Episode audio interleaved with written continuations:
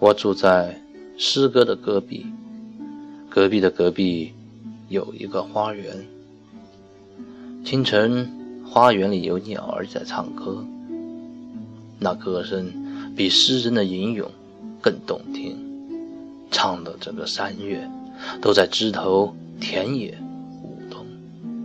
花园有一个池塘，有春光在游动，鱼儿一样。我在墙头独坐。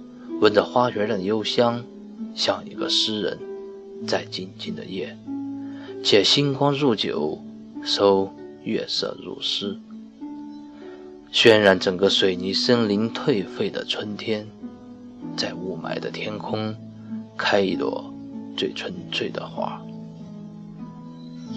我住在诗歌的隔壁，隔壁的隔壁有一个花园，每一个春天，花园里。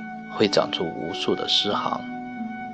我静静地出走，像一个懵懂的孩子，花园里游荡，想要找一个你喜欢的礼物，或者可以借蝴蝶的翅膀给你送去。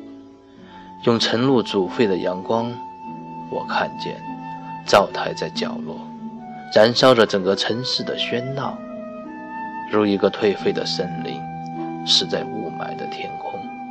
还好，它在一个春天，在一个花园的灶台燃烧，煮沸了一锅阳光，作为一个诗人的礼物，给你送去的早餐。